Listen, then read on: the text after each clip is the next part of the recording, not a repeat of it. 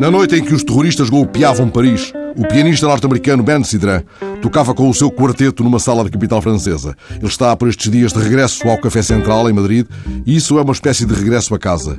Este tema que escutamos em fundo, A Room in the Desert, faz parte do álbum Cianoches e foi gravado ao vivo no bar da Plaza del Angel, onde todos os dias se pode escutar, desde há 30 anos, o melhor jazz do mundo. Agora, o americano de Chicago diz de si mesmo na página pessoal na internet ser mais conhecido na Europa e no Japão do que nos Estados Unidos, este grande pianista que já tocou com os Rolling Stones, com Eric Clapton, com Peter Frampton, conta ao repórter do jornal El Mundo o que retém da noite da carnificina. Em Paris, naquela noite, diz ele, só ficou o som do silêncio. Ele estava a tocar no Sunset Sunside Jazz Club, não longe do Centro Pompidou, e foi percebendo um crescendo de inquietação na sala. As pessoas começavam a receber nos telemóveis informação sobre o que se passava.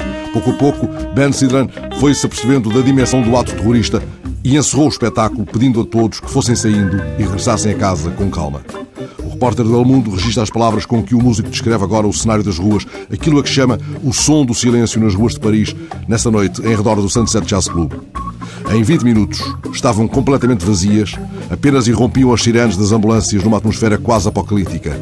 Fui tomado por uma sensação de irrealidade, como se se tratasse de um filme, um daqueles trágicos cenários que já imaginámos, ouvimos em documentários sobre a Segunda Guerra Mundial. Esta gente pretende que deixemos de ser humanos, diz o pianista, mas devemos continuar a fazer a vida normal. Conversam no Café Central de Madrid, onde o norte-americano toca há mais de 15 anos e onde gravou ao vivo este disco que corre em fundo. Ele conta que faz agora um ano, o Café Central parecia condenado a fechar as portas porque o contrato de arrendamento estava no fim. Numa sessão marcada pela melancolia, Ben despediu-se do público, convencido de que seria o seu último espetáculo neste lugar mítico. Mas uns dias depois, recebeu notícias de Gerardo, um dos responsáveis do Café Central, um frequentador do espaço, um homem ligado à indústria do calçado. Alertou-o para uma cláusula do contrato que lhes permitiria continuar por mais cinco anos a encher de música o Café Central. Por isso, ele regressa ao lugar onde reconhece uma aura histórica, senta-se ao piano e deixa que o pensamento deambule pelas ruas, ora tomadas pelo clamor da multidão, ora pelo som do silêncio.